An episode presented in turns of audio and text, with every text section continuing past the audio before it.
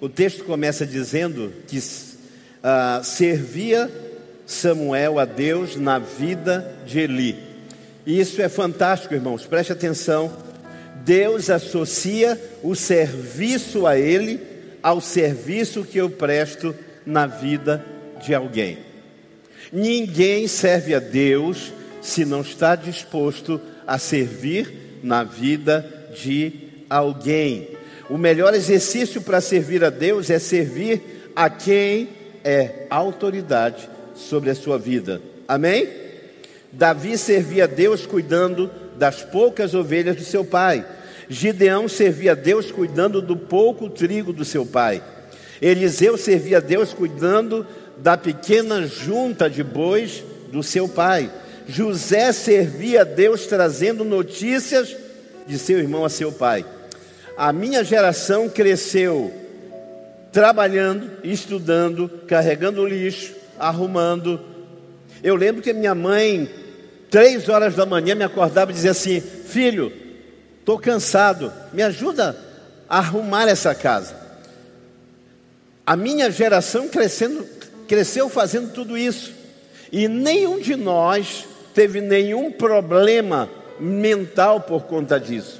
Nós conseguimos estudar, trabalhar, ajudar os pais, nós conseguimos ir à escola, conseguimos levar o lixo, mas hoje, quando um pai pede ao filho, por favor, filho, leve o lixo, ele diz: Pai, eu estou estudando, ou seja, ah, pai, eu não consigo fazer duas coisas.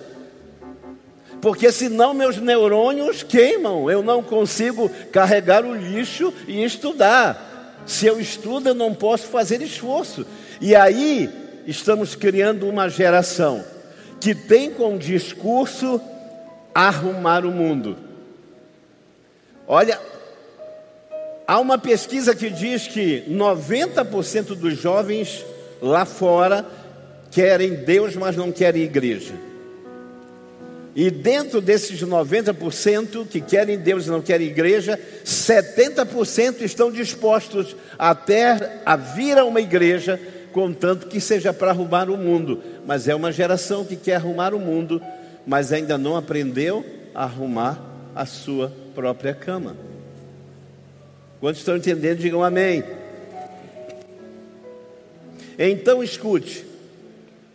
Jesus está passando por um lugar com seus discípulos e de repente crianças aos montes começam a correr na direção de Jesus. Os pais então fazem uma barreira e dizem: Por favor, filhos, não incomodem Jesus. E aí, Jesus, em Mateus 19, 14, diz o seguinte: Deixem vir a mim os pequenos não os impeçam, pois o reino dos céus pertence aos que são semelhantes a Ele.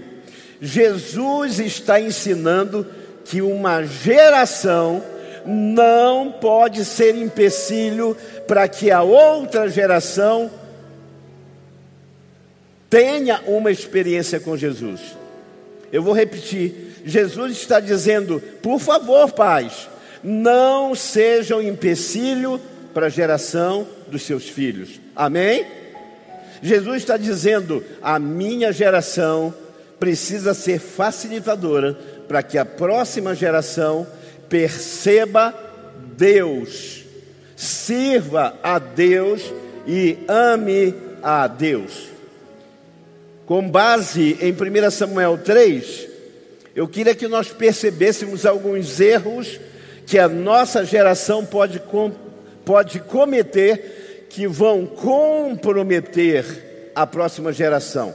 Pelo menos dois erros graves que geração de pais são capazes de cometer e fazer com que os seus filhos não consigam enxergar a Deus. Primeiro lugar, ensinar a nova geração a ouvir o Deus que nós já não ouvimos mais. Esse é o primeiro erro de Eli e da geração de Eli. É tentar fazer com que uma outra geração ouça ao Deus que nós já não ouvimos mais. Não há pior veneno para uma geração do que a incoerência dos seus pais. Eli chama Samuel e diz assim: Olha, vai, deita. E se ele falar de novo, você diz: Fala, Senhor, porque o teu servo ouve. Interessante, porque no versículo anterior diz: a visão era escassa, não havia palavra, não havia revelação. Eli está dizendo a Samuel: Olha, é assim que você pode ouvir a Deus, mas ele já não ouvia mais a Deus. Diz a Bíblia, Deus está dizendo para o menino Samuel aquilo que o sacerdote deveria ter sensibilidade de ouvir. Amém? Estão entendendo? Quem está entendendo, diga amém. Deus está falando com um menino. É como se Deus fosse a minha casa e ao invés de falar comigo, falasse com Abraão Davi. É como se Deus precisasse ir à minha casa e falar para Abraão e Ohai o que eu não consigo, mas perceber.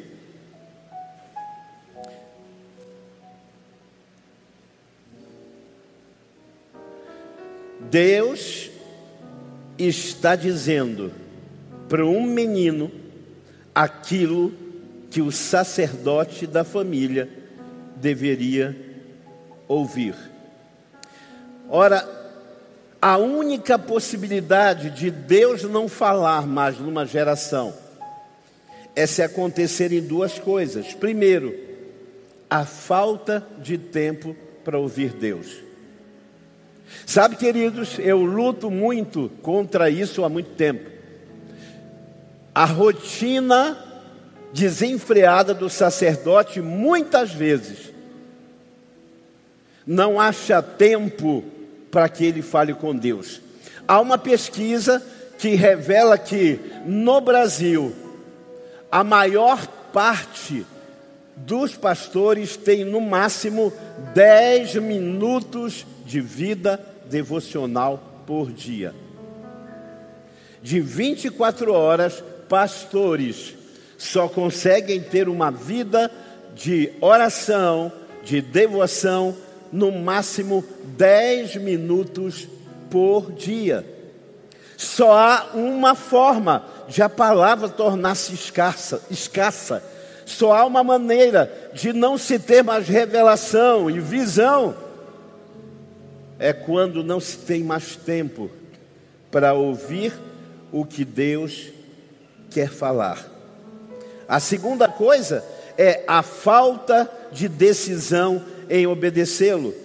No versículo 13, Deus diz a Samuel: sabendo da atitude vergonhosa dos seus filhos, ele não os repreendeu. Primeiro erro que nós cometemos em nossa geração é tentar fazer os nossos filhos ouvirem a voz de Deus, do Deus que nós já não ouvimos mais. É tentar fazer os nossos filhos lerem uma Bíblia, ouvirem a escola dominical ou cultuarem e congregarem. Eu conheço inúmeras famílias que choram amargamente hoje porque os filhos estão afastados da comunhão. Alguns absurdamente avessos a tudo que é de Deus e sabe por quê? Porque eles cresceram numa mesa que se falava mal de igreja, mal de pastores, mal de comunhão, mal do serviço, mal da organização, e eles cresceram no meio de tudo isso. E hoje os pais dizem: Pastor Kelso, nos ajude. O senhor poderia fazer alguma coisa? O que que reviver pode fazer para resgatar os meus filhos? Quero falar a você que está aqui e a você que está quando e onde estiver. Você quer uma revolução na sua casa? volte para o secreto do seu quarto. Amém? Volte para o secreto do seu quarto. Abraão Yohai já é bem envolvido aqui no culto, e eu lembro que ele tinha mais ou menos três anos de idade. Eu sempre separei ah, das três horas em diante do meu domingo, antes de vir à igreja, para buscar a Deus. E um dia eu abri os olhos, e não teve como não chorar. Abraão Yohai tinha três anos, ele estava de joelho do meu lado, e na frente dele havia uma congregação. Os Power Rangers, os dinossauros, havia uma congregação toda. E enquanto eu orava, ele armou toda uma congregação com os seus super-heróis e os seus brinquedinhos e dobrou o joelho do meu lado. Só existe uma forma de Deus ter que pular esta geração para falar a uma outra geração. Quando não temos tempo para ouvir e quando não temos disposição para obedecer. Estão entendendo? Digam amém. Quantos podem dizer, fala a Deus, que os teus servos ouvem? Segundo erro, é ser para os outros o que você não consegue ser para os seus próprios filhos. Ana traz Samuel como um voto e entrega para ser criado por quem? Por Eli. Ana é aquela mulher do início do livro de Samuel, a mãe que chora, geme, baba, balbucia, dizendo: Dá-me um filho, Senhor. E quando Deus lhe dá o filho, ela diz: Eu o darei por todos os dias para ser criado no altar, junto com o sacerdote. Agora imagine, você é estéreo, tem o seu único filho, e você decide entregá-lo para ser criado por quem? Eli. Eli vai ser pai de Samuel, o pai espiritual para Samuel, que ele nunca foi por seus próprios filhos. Eli quer ser o pai de um futuro sacerdote, quando ele mesmo nunca foi um pai para os seus filhos. Como não, pastor? 1 Samuel 2, 12 a 36, está escrito: os crimes dos filhos de Eli eram, pois, os filhos de Eli, filho de Belial. Sabe o que é isso? Violentos, brigões, esmurravam, socavam, violentavam pessoas. Diz a Bíblia que quando é, era feito o sacrifício, vamos contextualizar, as pessoas traziam os dízimos e ofertas e Rofne e Finéias roubavam os dízimos e ofertas, dormiam no templo com as jovens. E a Bíblia diz que Eli, que é pai de Samuel e pai espiritual de Israel, não consegue ser pai para os seus próprios filhos. Eu conheço em nossa cidade homens respeitáveis, sacerdotes, empresários, profissionais liberais, professores, admirados por muitos, mas desprezados pelos seus próprios filhos, heróis para a comunidade, mas marginais para as suas gerações. Então, baseado nessa reflexão, eu quero convidar você, pai, mãe, que vive esse dilema. Eu ouço muita gente dizendo: Deus, mas eu te sirvo e os meus filhos estão perdidos. A maior parte de líderes espirituais, seus filhos estão afastados. Billy Graham pregou para o mundo inteiro, ganhou cerca de 26 milhões de pessoas, mas amargou durante décadas a dependência química de Frank Graham, o seu sucessor, que pela graça de Deus foi transformado. Então, se queremos ser ponte, se queremos ser bênção para uma nova geração, há algumas atitudes que eu gostaria de compartilhar, que eu não aprendi só na Bíblia, mas que eu exercitei com todos os meus filhos, com os meus três filhos, pastor Lucas Abraão, diácono Abraão Yohai e o nosso levita e cantor Abraão Davi. Há três conselhos que eu gostaria de dar para você, porque há uma promessa para o fim dos tempos. Malaquias 4,6 diz que quando o caos estivesse instaurado e a terra amargando de feridas, ele levantaria um Elias que converteria o coração dos pais aos filhos e o coração dos filhos aos seus pais. Posso ouvir um amém? Então, três coisas eu quero concluir deixando para você. Primeiro, diga comigo, atenção. Diga forte, atenção. Filhos podem gostar de boas coisas, mas nada substitui por um filho. Não há um presente que substitua na vida do filho a presença. Diga comigo, presença mais do que presente. Eu trabalhei com um rapaz em São Paulo, na época da Faculdade Batista.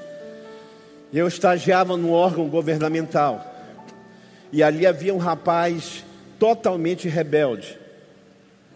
A sua mãe, alguns andares acima, era chefe naquele prédio.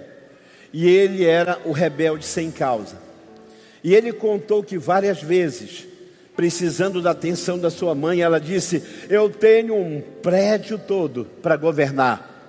O que que você quer? Peça que eu te dou. E ele ia de camiseta, regata, chinelo, ele fazia tudo para ferir a imagem da sua mãe. E eu lembro que um dia, conversando com ele, ele disse: Nunca pedi presente, eu queria era a sua presença. Então, deixe-me partilhar uma coisa que eu aprendi. Um dia, eu estava entrando em casa e nós morávamos ah, no Poeirão, Procópio Rola, perto daquele lugar bonito que tem ali. E eu ia entrando, Abraão e Ohai, sempre fui muito agarrado com o pai. Não é? À medida que o tempo vai passando, vão surgindo amigos e amigas, e aí os filhos vão começando a se distrair, mas muito agarrado. E eu lembro que eu entrei, terno, gravata, todo arrumado, e ele estava numa piscina daquelas infláveis, e ele falou: Pai, entra aqui, toma banho junto. E eu olhei e falei: Meu filho, não posso, eu só tenho 15 minutos. E naquela hora me veio uma palavra: tempo de qualidade. Sabe o que eu aprendi? Que tempo de qualidade não é ter a segunda-feira toda sem fazer nada. Não é estar em casa o dia todo, como pastor, num dia de folga, para que os meus filhos vejam que eu sou atento. Sabe o que é tempo de qualidade? É no meio dos seus afazeres, você mostrar para as pessoas que elas são importantes para você. Amém? E naquela hora eu olhei o meu filho, o olhinho igual do gato do Shrek, e então eu tirei a gravata, tirei o terno, botei na varanda e caí para dentro. Nessa hora, vem entrando Lucas Abraão. Na época, Lucas era bem novo e dirigiu Seven, que era uma ONG uh, ah, estudantil. E aí Abraão Yonhai diz assim: Ô Utas, entra aqui. E ele disse: Não posso, estou atrasado. E eu disse: Ô Utas, por favor. E o Lucas entendeu. Em 15 minutos, eu, o Lucas e o Yohai aprendemos o que é um tempo de qualidade. Amém? O que é no meio dos seus importantes afazeres, você fazer uma videochamada ou dizer para um filho, cara, estou com saudade, eu amo você. Então, primeira dica, dê atenção. Não queira ser o herói para a cidade que você não consegue ser para a sua própria casa. Posso ouvir um amém? Segundo lugar, anote aí, correção. A gente hoje não pode falar em correção, né? Tem que falar baixinho. São capazes até de desmonetizar as suas redes sociais. Porque hoje, se você der uma palmada, conselho tutelar. Mas deixa eu dizer para você: a base do amor de um filho para com o pai é o respeito. Eli era permissivo com seus filhos, para que seus filhos o bajulassem. Todo pai que quer ser bajulado, ele é permissivo com os seus filhos, com medo de dizer não e perder a bajulação. Mas correção, eu lembro da história do educador chamado Rossandro Klinger, eu sou muito fã dele. E ele disse que tinha 18 anos. Ele ganhou um abadá para ir para micareta. Ele falou: Aí, mãe, micareta, ganhei o um abadá. Ela falou: Não, Nanina, não, vai não. Como, mãe? Eu ganhei, está pago. Não vai. Mas, mãe, já tem 18 anos. Enquanto você estiver debaixo da minha casa, eu corrijo você e você não vai. E aí ele disse: Por isso que eu te odeio. Eu não amo a senhora. E ela disse: Quem disse que eu estou pedindo o seu amor? Eu estou exigindo o seu respeito. A base sólida para o amor de um filho para com seu pai chama-se respeito. Provérbio 19, 18 me deu um susto. Corrige teu filho enquanto há tempo de aprender, não cooperes para a sua morte. Ei, corrija o teu filho a tempo de ele aprender não coopere para a sua morte. Eu lembro da minha avó do coração, chamada Sulamita. A gente era pequeno e quando a gente brigava entre os meninos da família, ela chamava e dizia assim: Valente termina de duas formas, ou de trás de uma prisão, ou na ponta de uma faca. Ensina o teu filho enquanto há tempo para aprender. Não coopere para sua morte. Há alguns meses atrás, no meio da pandemia, nós fomos ao funeral de um jovem que morreu num assalto. Eles roubaram um comércio e saindo na moto, ele estava atrás, foi alvejado por tiros, caiu, sangue se misturou com dinheiro, numa cena deprimente. O amigo comparsa foi embora.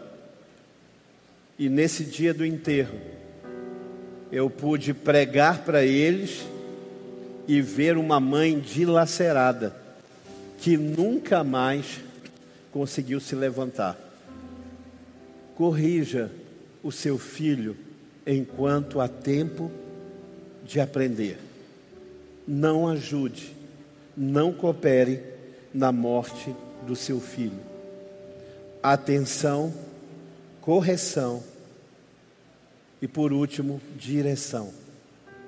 Provérbios 22, 6 diz: Ensina o menino pequeno o caminho que deve andar, e ainda que seja velho, não se desviará dele. Eli queria ser pai espiritual, sem dar atenção, sem exercer correção e sem estabelecer uma direção para os seus filhos. Sabe como termina a história de Eli e dos seus filhos?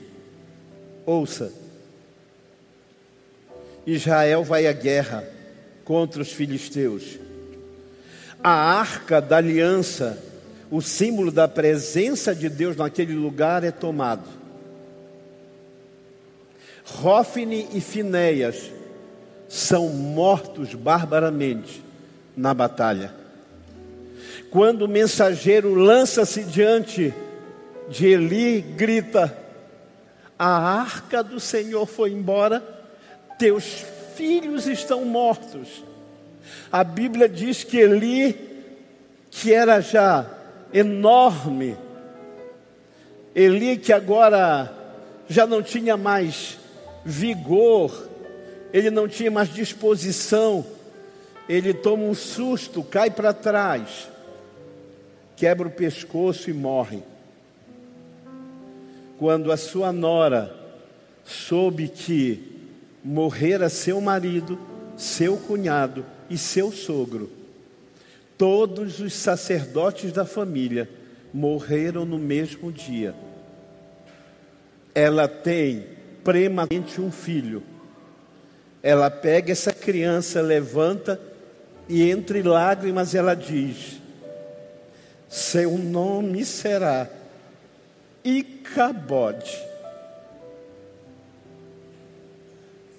Foi-se a glória de foi-se o tempo, foi-se a oportunidade foi-se a esperança, a glória se foi. E agora eu só tenho uma lembrança de uma geração chamada Não há mais glória de Deus em Israel. Eu quero orar. Eu tenho profunda convicção de que Deus tem algo para fazer na vida desta geração. Amém? Eu vou repetir. Eu creio que Deus tem algo muito grande para essa geração. Mas grande parte do que eles sofrem, grande parte dos seus problemas e das suas dificuldades serão colocados no seu caminho por nós, os seus pais. Essa noite a decisão é: eu serei ponte ou eu serei uma pedra no caminho dos meus filhos?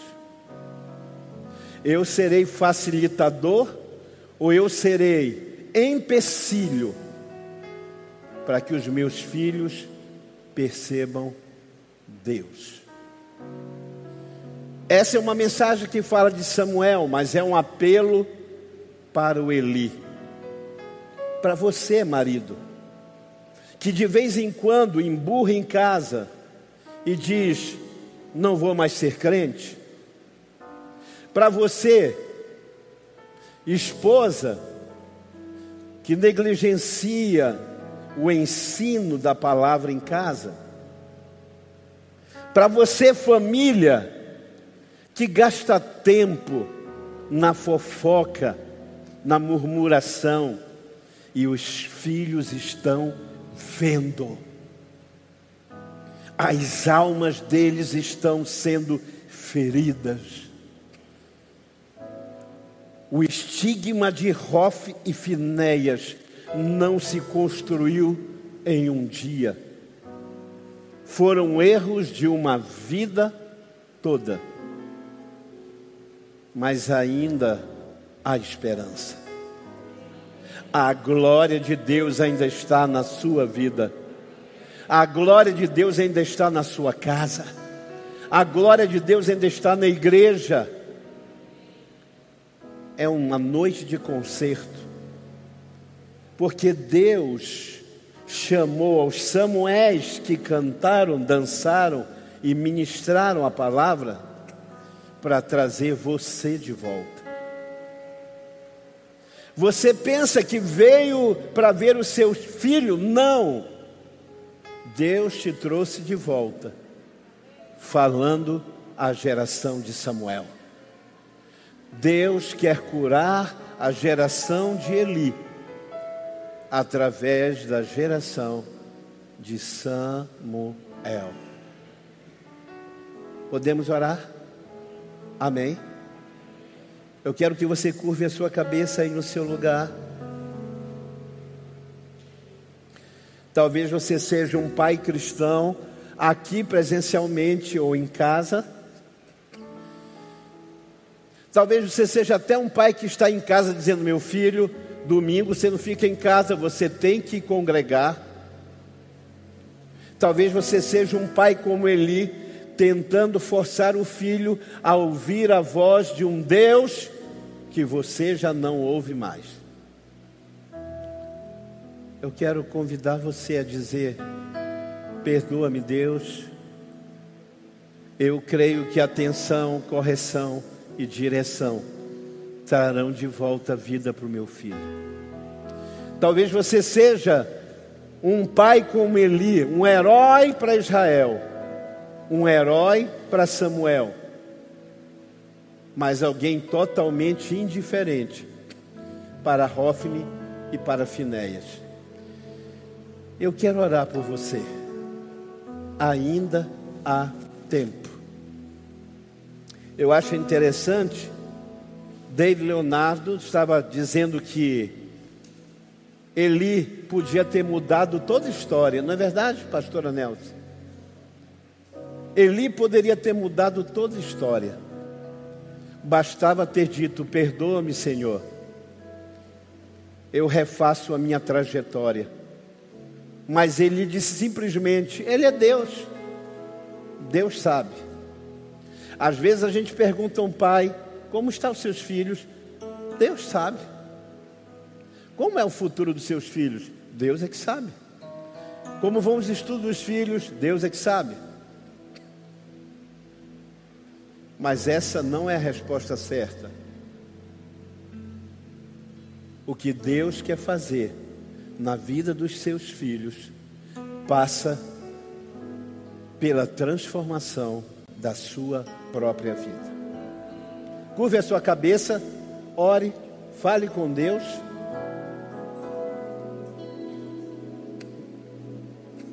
Minha casa será casa de bênção.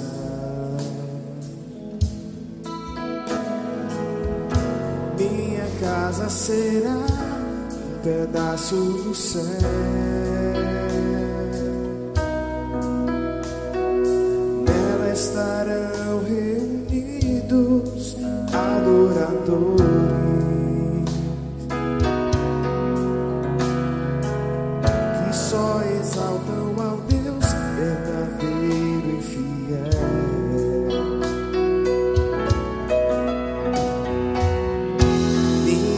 Casa será reconhecida.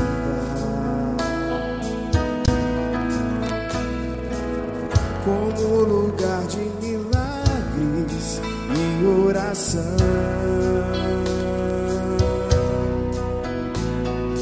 Onde Jesus tem prazer em ficar, onde o Espírito Santo habita, onde a prosperidade, amor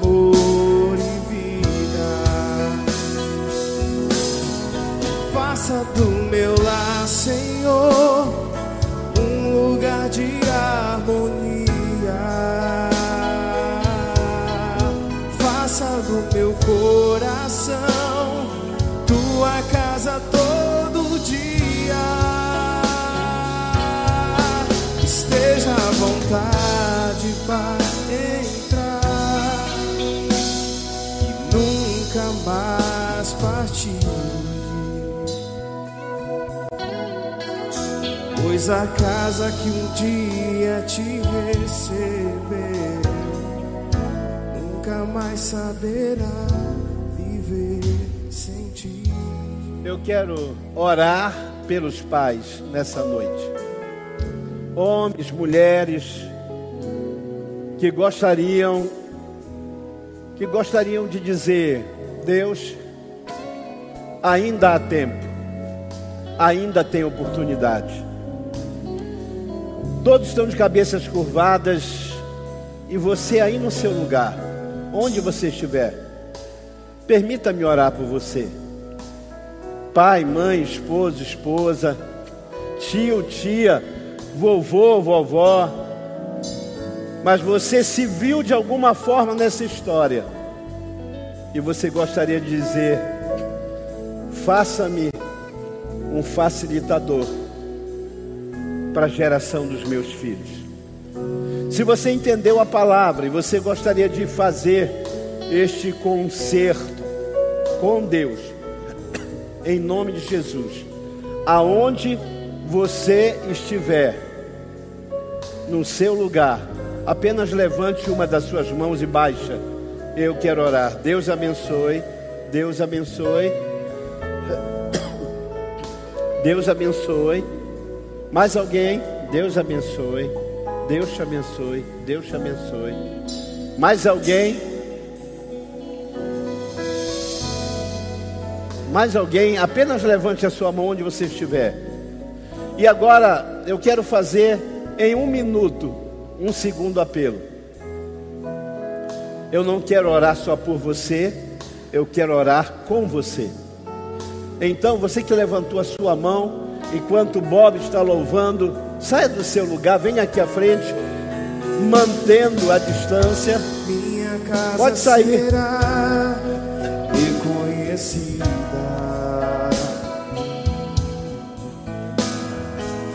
como um lugar de milagres e oração.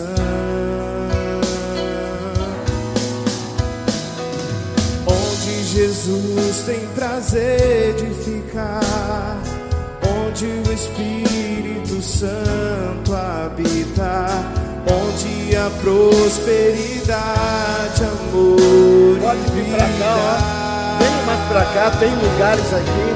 Faça do meu lar, Senhor, um lugar de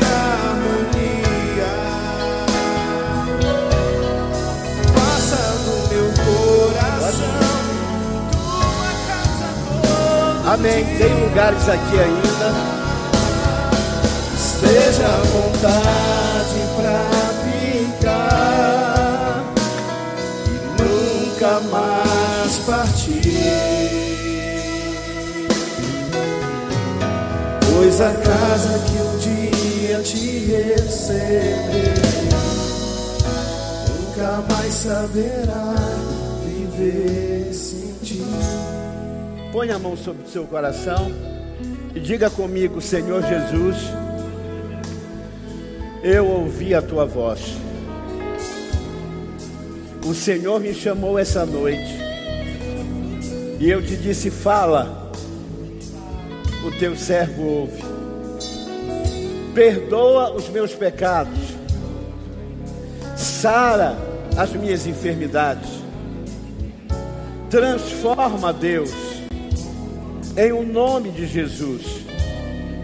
Eu creio que há esperança no nome de Jesus.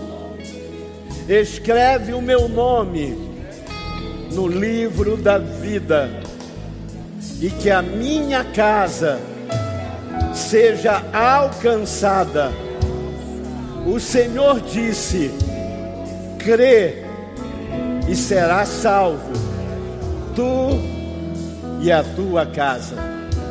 Eu creio, faça na minha vida, a partir de hoje, a partir de agora, eu estou nas tuas mãos, a minha vida te pertence, transforma a minha vida e as minhas gerações por Cristo Jesus Diga amém. Dê um aplauso ao Senhor.